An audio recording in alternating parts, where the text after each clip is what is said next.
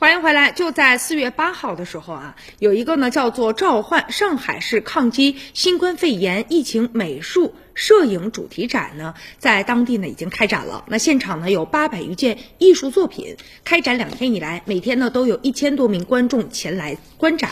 就在四月十号的时候啊，在这个现场迎来了两批比较特别的观众，一个呢就是上海的医生张文红，另外呢就是呢上海芭蕾舞团的百余名呢舞。蹈演员双方偶遇了，一同呢观摩现场的这个。画作张文宏的肖像画呀，也是热门的作品之一。每天呢，都有不少的医护工作者和观众就在画前面与张爸来合影自拍。而且啊，张文宏医生也说了，这些画呢先存到这儿，他也觉得画的和自己还挺像的啊。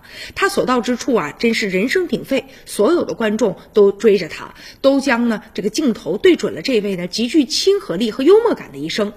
他呢也自己讲说，生活当中啊，其实也是一个普通的、非常普通的医生。所有的医生呢，都是普通家庭的儿子，是丈夫，也是父亲。他讲呢，说全社会对医护啊、工人、警察、快递小哥、社区工作者等方方面面的人呢给予认可，给出这么高的评价，他也颇为的感动。而且他说，无论是做艺术的，还是送快递的、扫地的、站岗的，还是呢海关检疫的，我都觉得非常的了不起。因为呢，在现场偶遇了上海呢芭蕾舞团，所以很多人也关心，说什么时候剧院能够开门啊？我们也想去看一看，什么时候可以演出呢？当时呢，张文红。啊，也给出了耐心的解答。